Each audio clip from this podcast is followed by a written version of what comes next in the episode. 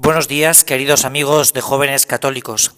En este domingo de la vigésimo quinta semana del tiempo ordinario, además de la fiesta de la Virgen de la Merced, el Evangelio de este domingo nos plantea un desafío. Vamos a pararnos en la escena. Jesús está con sus discípulos y les quiere contar una parábola, que como bien sabes son esas pequeñas narraciones de Jesús en las que quiere enseñar cómo debemos actuar para poder entrar en el reino de los cielos. Jesús cuenta la parábola, les dice que el reino de los cielos, que en el reino de los cielos hay un propietario que al amanecer y viendo cómo está su viña, decide contratar jornaleros para su viña. La primera gran pregunta que nos tendríamos que hacer es cómo está la viña del Señor, porque es Jesús el propietario de esta viña.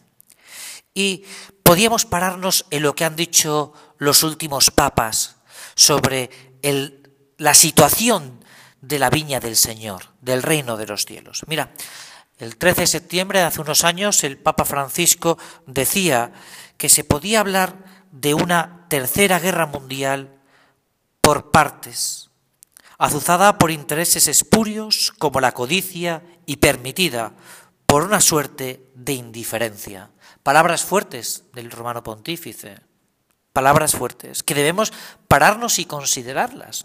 Una tercera guerra mundial por partes, azuzada por intereses espurios como es la codicia y sobre todo permitida por una suerte de indiferencia.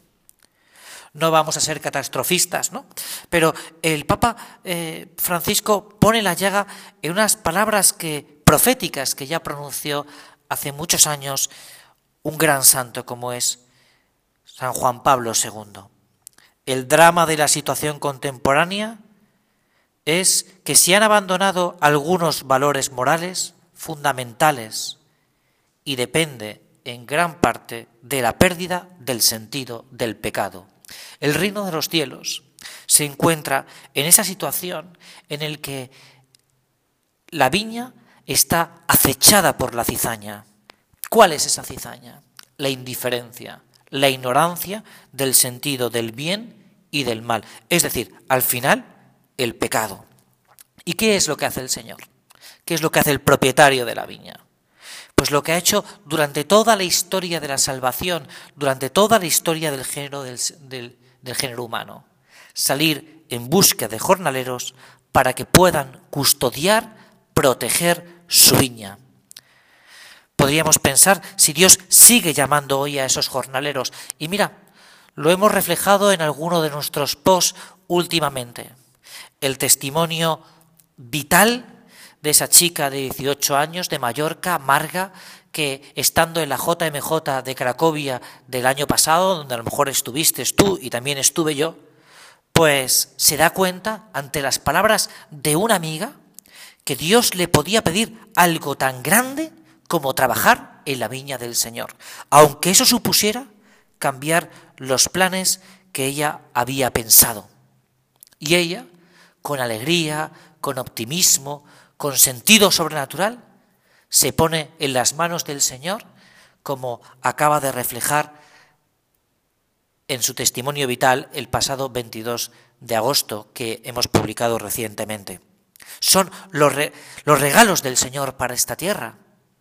Esos jornaleros que se ponen a trabajar, unos a primera hora, otros a segunda hora, otros a tercera hora, a la hora que sea, porque Dios lo que necesita son esos operarios que se pongan a trabajar en la viña del Señor y quiten esa mala hierba que pide que impide crecer con naturalidad, con frescura la buena semilla. Es hora de que tú y yo nos pongamos a trabajar. Es hora de que vayamos al campo. Es hora de que escuchemos la llamada del Señor y nos decidamos de verdad y para siempre a trabajar al frente de la viña de nuestro Señor. Muchas gracias y hasta el próximo domingo.